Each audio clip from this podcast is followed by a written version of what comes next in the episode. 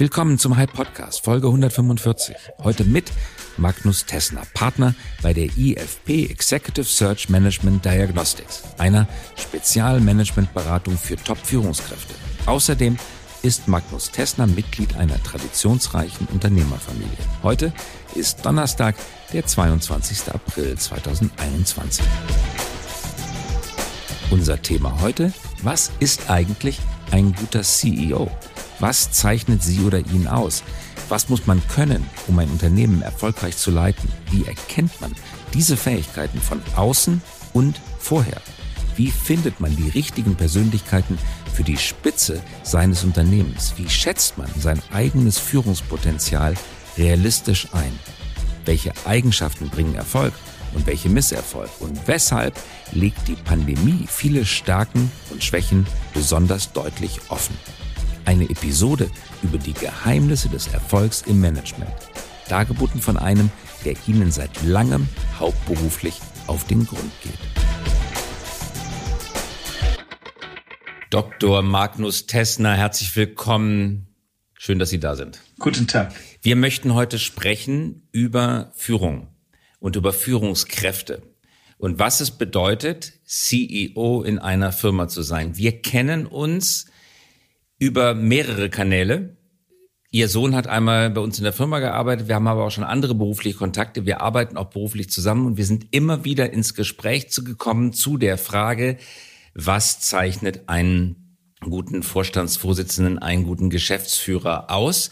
Darüber wollen wir heute sprechen. Sie arbeiten seit vielen Jahrzehnten als Personalberater, kommen aber selber aus einer Unternehmerfamilie. Die Unternehmerfamilie Tessner, vielen bekannt durch die größte Marke Roller, das Möbelhaus Roller, aber auch viele andere unternehmerische Beteiligungen. Das heißt, doppelte Sicht auf das Thema, eine Eigentümersicht und eine Beratersicht. Heute wollen wir aufnehmen, was wir in vielen Gesprächen schon privat besprochen hatten. Deswegen stelle ich als erste Frage die Frage aller Fragen. Was zeichnet einen guten Vorstandsvorsitzenden, einen Geschäftsführer aus und woran erkennt man ihn oder sie? Eigentlich sind es ja äh, zwei Fragen, also ja, das stimmt. Ich gebe ehrlich, ja, das stimmt. Und, aber aber äh, wir können das ja auch sozusagen äh, nacheinander äh, und hintereinander abarbeiten, ist ja gar keine Frage. Also ich, man, äh, man kann sich dem Thema ja äh, auf mehrere Art und Weise äh, sozusagen nähern und könnte einfach sagen, lass uns einfach mal die Persönlichkeit angucken und, und wie äh, sieht die Persönlichkeit äh, eines CEOs aus. Das würde ich auch gerne tun. Ich möchte nur vorweg vielleicht auch noch mal äh, eines schicken, was glaube ich wirklich wichtig und bedeutsam ist. In den Zeiten, in denen wir jetzt im Moment leben, also die Zeitenwende durch Corona, die wir erleben, verändert auch das Profil eines CEOs sehr deutlich. Ich konnte in, in sozusagen äh, in den Zeiten vor Corona äh, meine Leute alle im Büro. Heute habe ich New Work, Future Work. Ich habe ganz andere Erwartungen meiner Mitarbeiter an Arbeit. Das Bild Arbeit verändert sich, nicht nur durch Homeoffice, durch, durch all die, die Gegebenheiten, die sich durch Corona verändern und verändert haben, wird es nicht mehr zu dem Bild an Arbeit kommen. Es wird auch nicht mehr zu dem Bild des Unternehmens in dem Sinne kommen. Und damit wird sich auch die, der CEO eines Unternehmens im Charakter ganz anders verhalten müssen. Die Unternehmenskultur wird eine andere sein und der CEO prägt die Unternehmenskultur. Das heißt, ich habe andere Voraussetzungen und das erleben wir jetzt in dieser Zeitenwende und gerade als Headhunter natürlich, weil wir genau an der Stelle gefordert sind, die richtigen äh, Persönlichkeiten zu finden für die herausfordernden neuen Zeiten, die auch vor uns liegen. Dann lassen Sie uns das doch in genau dieser Reihenfolge besprechen. Woran erkennt man vor Corona eine Führungspersönlichkeit, die reif genug ist, eine große Organisation zu führen und in die Zukunft zu führen, ganz besonders? Und dann zweitens, was ändert sich an diesen traditionellen Vorstellungen jetzt durch Corona? Also erste Frage, Woran erkenne ich einen guten Vorstandsvorsitzenden und Geschäftsführer? Genau, was habe ich, was habe ich sozusagen, worauf hat man früher im Wesentlichen, im Kern eigentlich immer geachtet? Ich habe mir angeguckt, wie ist der, der Auftritt eines Menschen? Wel, welches Charisma verkörpert er? Mit welchem Selbstbewusstsein tritt er auf? Wie ist die, die Begeisterungsfähigkeit, die ein Geschäftsführer, CEO mitbringt? Natürlich waren das auch immer Menschen, die einen hohen analytischen Verstand hatten, die intelligent waren, die hatten auch antizipatorisches Denken, die haben auch äh, immer versucht, den Horizont eines Unternehmens äh, zu erweitern. Also so getreu dem Motto von Adenauer, wir leben unter dem äh, gleichen Himmel, haben aber nicht den gleichen Horizont. Und der, der CEO äh, äh, Alt hat natürlich einen anderen Horizont. Und das ist auch äh, der, der, der Punkt, ähm, an, äh, sozusagen an, an dem sich das auch ein bisschen heute kondensiert, weil ich muss vorausschauend agieren. Ich muss neue Horizonte sehen. Ich muss eine neue Ausrichtung meines Unternehmens haben. Und das ist der, der Punkt, wo ich, wenn ich daran denke, der CEO-Altersdurchschnitt laut Fortune 500 liegt bei 57 in den Fortune 500 Unternehmen. Das heißt also, das sind keine Digital Natives. Sie müssen aber trotzdem die digitale äh, Transformation gestalten. Und das wird sich nicht immer als sehr einfach erweisen. Da sehen wir die Signale, dass New Work und Future Work nicht gerade die allerersten Prioritäten sind. Aber die Menschen werden nicht ins Büro zurückkommen, auch wenn man sie zurückbeordert. Das wird so nicht funktionieren. Das heißt, ich muss eine neue Arbeitswelt in meinen Unternehmen kreieren. Und vor dem hinter, und das sind sozusagen die, die, die Fix und die, und die Dreh- und die Angelpunkte. Und diese Empathie zu haben, das Gespür zu haben, das Miteinander zu haben, das ist das Thema, wo ich, wo wir sehen zwischen, wenn ich das so sagen darf, alt und neu, wo, wo da die, die Sollbruchstelle liegt. Wie wichtig ist eine gewisse Portion Narzissmus, die Überzeugung, dass man selber in besonderer Weise geeignet ist, die Abwesenheit übertriebener Selbstzweifel und die daraus abgeleitete Stärke. Sind Führungskräfte notwendigerweise, gute Führungskräfte, auch Narzissten? Ich will nicht ausschließen, dass ein Narzisst auch eine gute Führungskraft sein kann, aber ich kann mir nicht vorstellen, dass ein Narzisst eine gute Voraussetzung ist, um ein, ein guter CEO zu sein. Ich brauche ein hohes Selbstbewusstsein, keine Frage. Ich muss mich selbst motivieren können. Ich muss auch eine charismatische Persönlichkeit sein. Aber Narzissten äh, tendieren auch schon mal dazu, äh, Dinge, die links und rechts neben ihnen passieren, äh, einfach so nicht wahrzunehmen. Und ich brauche auch als ich brauche auch Identifikationsfähigkeit, ich brauche Bindungsfähigkeit, ich brauche Verantwortungsbewusstsein als CEO.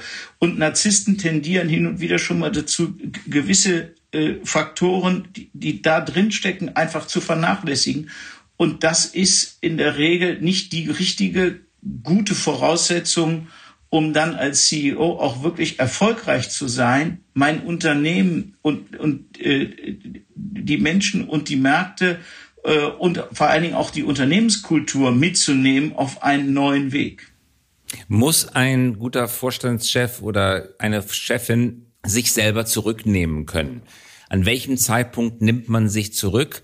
Woran erkennt man von außen als Eigentümer, als Aufsichtsrat, als Berater, dass jemand sich mit seiner eigenen Persönlichkeit im Wege steht? Äh, erst einmal stellen wir ja fest äh, oder können feststellen, dass das im Zurücknehmen können im Management nicht wirklich eine Stärke ist. Und äh, bisher, das unterscheidet auch unser, unser äh, Ansatz, alt und neu, durchaus voneinander, weil wir ja sehen, dass äh, diejenigen, die durchaus in sehr jungen Jahren äh, in Führungspositionen gekommen sind, durchaus auch mit, zumeist mit einem anderen Reflexionsvermögen ausgestattet sind. Das äh, hat sich höher oder höher. niedriger? Das ist das, also äh, das ist sicherlich von der Persönlichkeit abhängig, aber aber äh, wenn man das in in Summe sieht, wie sich das äh, entwickelt, dann ist es einfach so, dass ein ein Reflexions Vermögen eine, eine andere sozusagen Ausprägung bekommt und das sich zurücknehmen können und sich den Weg anzuschauen und auch selbstkritisch sich zu überlegen, was tun wir eigentlich hier? Wohin gehen wir?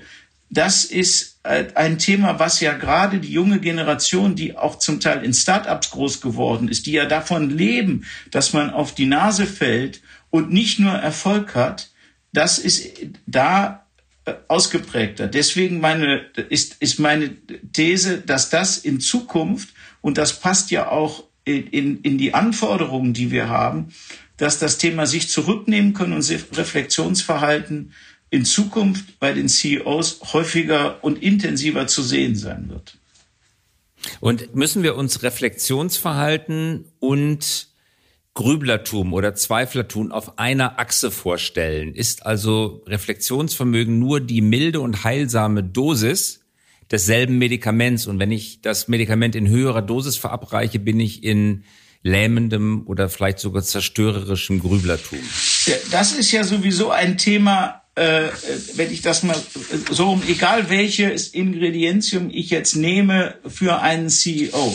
Das Thema, was, was wir sehen und auch feststellen, ist immer, ich kann von allem, äh, das brauche ich äh, eine, eine gute Mischung. In dem Moment, wo bestimmte Faktoren überproportional ausgeprägt sind, habe ich einfach nicht mehr als CEO, der den in Anführungsstrichen Laden ja zusammenhalten muss, habe ich, ich nicht mehr die, das Reflexionsvermögen, die Mittel, die Fähigkeiten, das zu spüren, das zu sehen und das zu erkennen, was ich, was ich brauche. Und deswegen, ich brauche äh, von, und zwar immer, je nachdem, wie der Zeitpunkt ist. Ich brauche von den unterschiedlichen Faktoren zu jedem Zeitpunkt das Richtige und in der richtigen Dosis.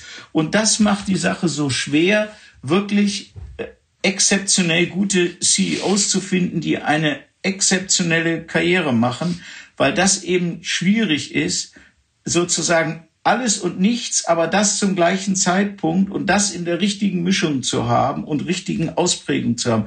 Und dazu braucht es eine unheimliche Sensibilität, Flexibilität, aber auch Agilität eines CEOs, das in der richtigen Ausprägung zu haben. Denn sonst kommt die Pressekonferenz genau zum falschen Zeitpunkt und ich reagiere zum falschen Zeitpunkt und bin damit äh, eigentlich als CEO untragbar, was wir ja an vielen Stellen, Chemieindustrie und so weiter schon erlebt haben. Nun gibt es sicherlich CEOs, wenige sagen Sie, die diese Fähigkeiten aufweisen. Es gibt sicherlich viele, die glauben, sie würden sie aufweisen, weit aber gar nicht aufweisen. Und wie unterscheide ich jetzt zwischen diesen beiden? Das heißt, ich habe eine Bewerbungssituation als Aufsichtsrat, als Eigentümer und muss versuchen, den richtigen zu finden, der oder die richtige zu finden, die auf meine Position passt. Wie mache ich das in extrem zeitlicher Verkürzung? Auch wenn es mehrere Stunden sind, auch wenn man sich mehrere Wochenenden trifft, auch wenn man mehrere Tage zusammensitzt. Man kann nicht hinter die Stirn der Menschen schauen, man kann sie nicht besser verstehen, als sie sich selber verstehen in kurzer Zeit. Und man hat noch nie mit einem zusammengearbeitet. Gearbeitet. Es geht aber um das Unterschreiben eines fünfjährigen CEO-Vertrages. Wie macht man das? Ja. Machen wir uns nichts vor, es wird immer ein Restrisiko geben. Jeder, der behauptet, dass das äh, funktioniert und dass es kein Restrisiko für eine Personalentscheidung auf dem Level gibt, kann nicht, kann nicht sein, gibt es nicht. Ähm, und, ähm, und, und, wenn ich mir ähm, das angucke, äh, wie eine solche Entscheidung äh, fällt, wie das geht, natürlich ist das ein sehr langer und langwieriger Prozess mit vielen Gesprächen mit unterschiedlichsten Situationen, mit unterschiedlichsten Anforderungen damit, denen eine Bewerberin, ein Bewerber ja durchstehen muss. Und das ist kein so ausgefeilter Prozess, den man in Anführungsstrichen mathematisch festlegen kann. Das ist ähm, die Frage ist zum Beispiel, kann ich soziale Intelligenz messen? Das versucht die Psychologie schon seit Ewigkeiten und kriegt es nicht hin. Und so ähnlich ist das in diesen Faktoren auch. Es ist nicht messbar, es ist nicht mathematisch. Ich habe am, am Ende des Tages natürlich äh, immer Referenzmodelle, äh, im Kopf, weil ich habe ja auch nicht nur einen Menschen, den ich möglicherweise dafür auswähle, sondern ich habe ja mehrere Kandidaten, Kandidatinnen. Das heißt, ich habe einmal für, für die Position zumeist ja auch Referenzen. Das heißt, ich versuche das Bestmögliche oder man könnte sagen Optimum Optimorum für mein Unternehmen, äh, ob Familienunternehmen oder äh, Aufsichtsrat, Vorsitzender oder Aufsichtsratsmitglieder auszuwählen. Das ist und, und in, in, in diesem Spannungsbogen sozusagen bewegt man sich und versucht man sozusagen äh, Störungen zu finden oder zu entdecken. Ich nenne das jetzt mal, mal so, die dazu führen könnten, dass ich sage, die Person äh, möchte ich in der Funktion nicht sehen, weil es könnte Situationen geben, da traue ich einem dies oder jenes nicht zu. Das heißt, das funktioniert auf der einen Seite über positive Reflexion in den äh, jeweiligen äh, Gesprächen, aber auch äh, im Sinne der Negativauswahl, weil ich habe ja immer nur einen Kreis, der in dem, äh, in dem Auswahlverfahren besteht und in, in, auf diesen Kreis fokussiere ich mich. Und da kann es einfach passieren, dass ich kein Optimum Optimorum finde, aber da muss ich sozusagen den kleinsten gemeinsamen Nenner finden und das passiert ja auch. Kann ich in diesen Auswahlsituationen Stresstests durchführen. Das heißt, durch das Triggern bestimmter Ereignisse, bestimmter Emotionen im Kandidaten, in der Kandidatin eine authentische Reaktion hervorrufen, die die Bewerbungssituation bricht, durchbricht und den wahren Charakter zum Vorschein kommen lässt. Also das kann man immer versuchen, das, das versuchen wir auch immer, das kann man immer, indem man bestimmte Situationen kreiert, indem man auch Menschen in unterschiedlichsten Situationen äh, erlebt.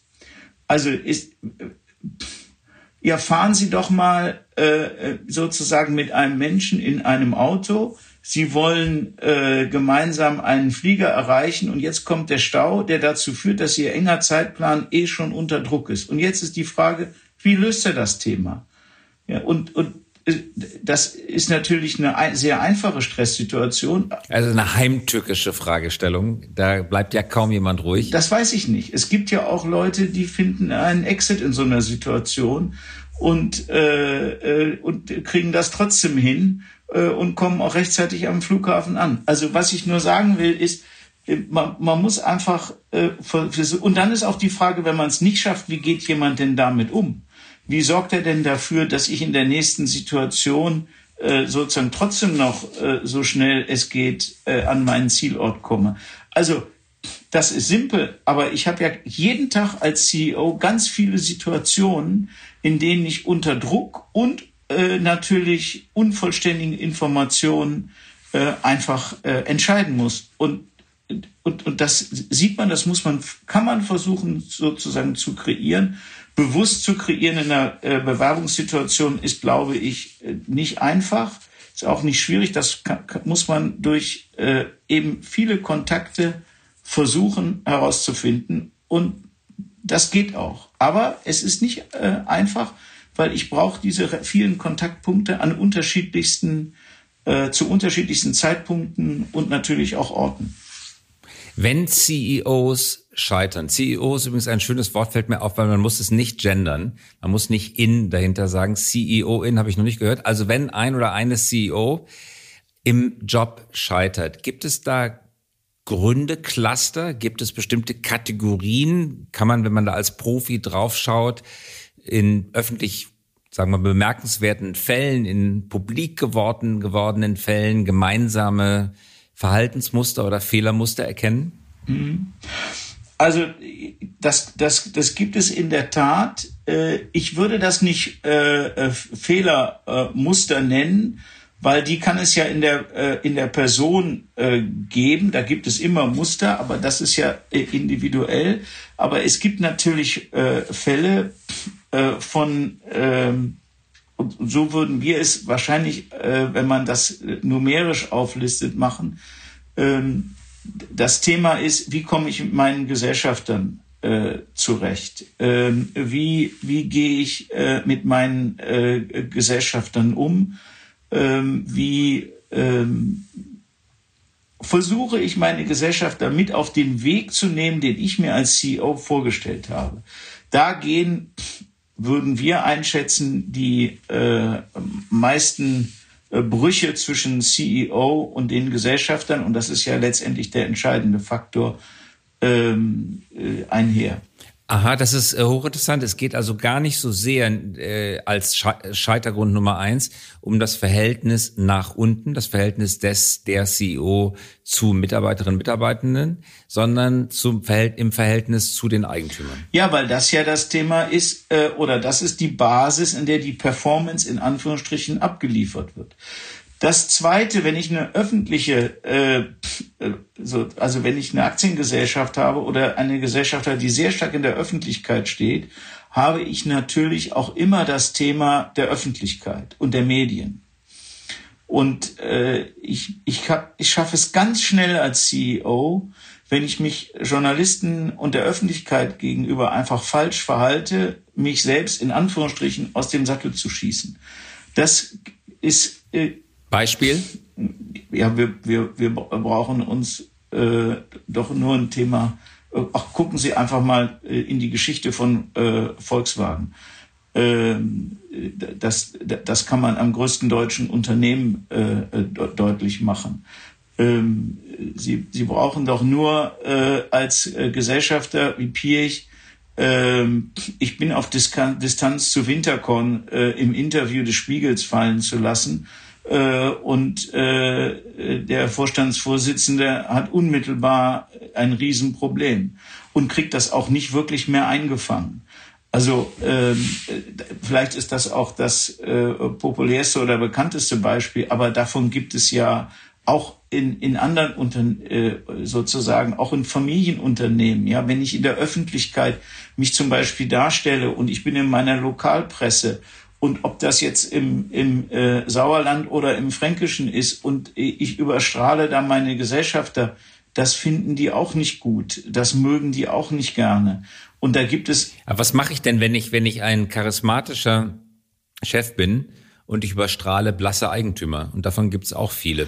Äh, ja. Muss ich dann selber blass äh, werden? Nein, ich muss deswegen nicht selber blass werden, aber ich muss meine Eigentümer mitnehmen. Ich muss meine Eigentümer, und deswegen da brauche ich den, das, das notwendige Maß an, an Empathie und äh, an emotionaler Intelligenz, um meine äh, Eigentümer so mitzunehmen, dass sie sich wertgeschätzt fühlen und nicht eventuell aus der Zeitung lesen, wie sozusagen die Entwicklung in meiner Firma in dieser oder jener Richtung ist. Da, das ist einfach ein ganz wesentlicher Punkt. Wie gehe ich mit den Eigentümern um?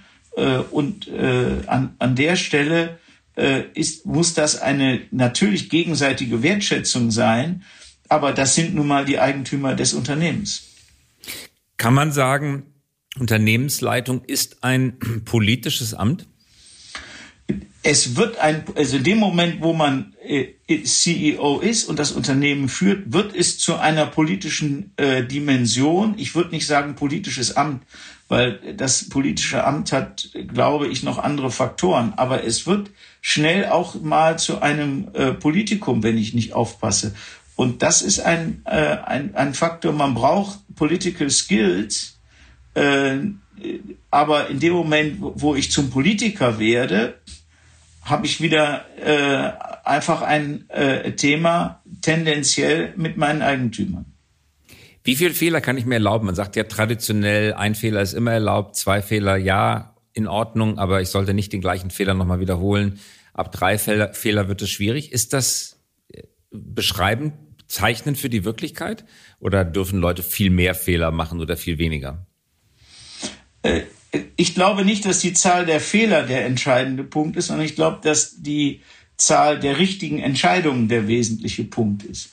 Wenn ich äh, mehr richtig als falsch mache und äh, das Richtige, was ich mache, auch das Wesentliche ist, dann wird der Rest verziehen. In dem Moment, wo ich ein ähm, wo ich, wo ich nur wesentliche Fehler sozusagen mache und die reihen sich aneinander, dann ist es ja sogar die Pflicht der Gesellschafter und der Aktionäre äh, da näher hinzusehen, um es mal äh, gelinde zu formulieren. Zu Ihrer Philosophie, Herr Tessner, gehört ja auch, dass über den Erfolg von Führungskräften. Wir sprachen gerade darüber, die Persönlichkeit oft mehr entscheidet als das Fachwissen. Fachwissen, klarer Begriff, weiß man, was man dafür tun kann, sein Fachwissen zu mehren, lebenslanges Lernen und vieles andere mehr. Aber was genau ist Persönlichkeit und was ist, wenn mir die Umwelt sagt, deine Persönlichkeit ist nicht reif genug, sie ist nicht interessant genug, du bist nicht charismatisch genug. Was mache ich dann als Führungskraft? Vielleicht noch mal einen Satz vorweg, ähm, be bevor wir da zu der Persönlichkeit äh, kommen. Wenn ich äh, aufsteige und meine Karriere mache, dann ist zu Beginn in der Regel immer ein hohes Maß an exzellenter Fachlichkeit notwendige Voraussetzung, um auch aufzufallen. Ich brauche einfach Disziplin, ich brauche Fleiß, ich brauche Intelligenz und ich muss einfach auch gute Arbeit liefern. Und wenn ich, wenn ich das, das ist eine, eine der Grundvoraussetzungen. Das Thema Persönlichkeit ist natürlich für den CEO elementar. Das ist überhaupt gar keine Frage. Und das sehen wir auch, glaube ich, zu Recht so, weil das am, weil gute Führungsfachkräfte äh, und auch gute Führungskräfte äh, kriege ich überall aber die noch besseren Führungskräfte und diejenigen, die dann für das Unternehmen auch eine Vision haben, die, die für das Unternehmen auch einen kulturellen Footprint äh, hinterlassen wollen, äh, die, die, die ihre Persönlichkeit ausgewogen weiterentwickelt haben und nicht in bestimmter Dimension äh, nur vorgestreckt sind. Das sind die, die dann am Ende wirklich die besten CEOs sind, die auch gelernt. Und kann ich das lernen? Hilft mir, hilft mir ein Coach? Kann ich das lernen? Äh, ich weiß nicht, äh, man kann das selbstverständlich lernen, indem man seine Persönlichkeit äh, in, in sozusagen ausglättet und die, die, die, die Wogen glättet. Ich glaube, dass ein Coach sehr hilfreich sein kann aber äh, auch der beste Reittrainer äh, wird den Ackergau nicht zum Rennpferd machen und das beste Rennpferd wird auch na, nicht der beste Ackergau. Also es, es gibt einfach gewisse Voraussetzungen in der Fachlichkeit, in der Persönlichkeit, in der Intelligenz, in den analytischen äh, Verstand, den ich brauche, um auch einen solchen Job wirklich erfolgreich machen zu können. Das ist einfach so. Und deswegen ist es in gewisser Weise deterministisch. Das heißt, der Profi mit dem geschulten Auge kann einem 25-Jährigen, wenn es denn darauf ankäme, sagen, aus dir wird nie ein Vorstandsvorsitzender oder eine CEO. Ist das so? Also, ich würde mir eine, also ein relativ, also ein relativ hohes Maß an äh, sozusagen äh, Vorhersagewahrscheinlichkeit äh, kann man einem Profi zutrauen. Es gehören natürlich auch äh, äh, Themen dazu, das sehen wir ja auch. Äh, kann ich CEOs frühzeitig äh, erkennen in ihrer Karriere? Wahrscheinlich kann man das erkennen, und das sehen wir auch so, wo sind sozusagen in Anführungsstrichen äh, äh gute Leute, gute Persönlichkeiten. Aber es gehört ja im Lauf der Zeit einfach auch noch mehr dazu, äh, als, als nur das. Ich brauche zum Beispiel eine Belastbarkeit, und zwar sowohl emotional wie auch äh, körperlich. Da mag es die besten äh, im, im Fachwissen geben. Wenn das beides nicht zusammenkommt, äh, wird es einfach sehr, sehr sch schwierig. Ich brauche auch für das, was ich tue, eine Begeisterungsfähigkeit. Ich, da, da äh, hat sich vielleicht der eine oder andere einfach das Falsche ausgesucht äh, und der wird dann sein Potenzial auch nicht ausschöpfen können. Äh, ich muss auch beweisen können mit guten Ideen, dass ich sozusagen über das äh, Mindestmaß und über den Durchschnitt hinauswachse und hinauswachsen will. Ich muss irgendwo auch auffallen. Ich habe vielleicht sogar einen Schuss weit ein Stück sozusagen Glück, was ich nicht in Händen halte, was ich auch brauche, an bestimmten Stellen den richtigen äh, zu begegnen. Wie das bei einem Wolfgang Reitzle, als er einen Pilot plant, äh, bei Prototypenbau bei BMW, äh, dem Vorstand selbige vorstellt und die, an, die Vor der Vorstand rauslief und rausging und sagte nach der Veranstaltung, das wird mal einer von uns. Wenn ich die Chance nie kriege, die muss ich halt einfach auch ergreifen, aber wenn ich die Chance nie kriege, äh, dann äh, schaffe ich es auch nicht. Also gibt es sozusagen das CEO-Gen, wobei sicherlich nicht ein Gen ist auf einem Chromosom, sondern ganz viele Genen auf vielen Chromosomen. Zum Abschluss, ja. Dr. Kessner, eine Frage. Welches ist der beste Vorstandsvorsitzende, die beste Vorstandsvorsitzende einer börsennotierten Aktiengesellschaft in Deutschland? Gern auch international. Also das ist eine schöne Frage und äh, ich glaube, dass das sehr situativ ist. Ich, das ist eben äh, durch, durch die Bank äh, geht das äh, sozusagen nicht, nicht durch. Das, das, das wandelt, weil sich auch die Situation der Unternehmen wandeln. Also hinzugehen und zu sagen, das ist der beste von, von allen, äh, und überhaupt, na klar, da hat damals äh, äh, GE eine super äh, Entwicklung genommen. Jeder guckte auf das Unternehmen äh, und heute ist es von der Bedeutung von damals Lichtjahre entfernt. Äh, und äh, die, äh, die Welt hat den CEO äh, sozusagen in den Himmel gehoben. War das der Beste? Nein, das wird nicht der Beste sein. Ich glaube, dass der Beste immer derjenige ist, der in der Situation, in der er ist, das am, sozusagen meistert. Aber das ist sozusagen wie im Fußball. Äh, morgen habe ich ein neues Spiel und damit ändert sich das auch wieder und ich habe eine andere Tagesform, ich habe eine andere Situation, ich habe plötzlich eine andere Herausforderung die dazugekommen ist, die ich das letzte Mal nicht hatte. Deswegen, ähm, es wäre mir zu einseitig, äh, einfach nur Namen zu nennen, ähm, weil jemand äh, sozusagen äh, offensichtlich einen äh, guten Job macht. Das, es wäre mir zu einfach. Okay, okay. Ja, okay. Trotzdem, äh, abschließender Versuch, wirklich letzter Versuch. Ist Elon Musk ein guter CEO? Elon Musk oder ein Wahnsinniger, wie das Manager-Magazin ihn genannt hat? Ah, Elon Musk ist ein richtig guter Unternehmer. Und solange dieser Unternehmer das Unternehmen Tesla treibt, so wie er es treibt, wird das Unternehmen auch sich so weiterentwickeln, wie es sich entwickelt hat. Du, man braucht sozusagen Verrückte oder Wahnsinnige, wie das Manager-Magazin meint, äh, damit sich äh, so etwas äh, entwickeln kann, was bei Tesla entwickelt ist. Ich glaube, er ist ein super Unternehmer.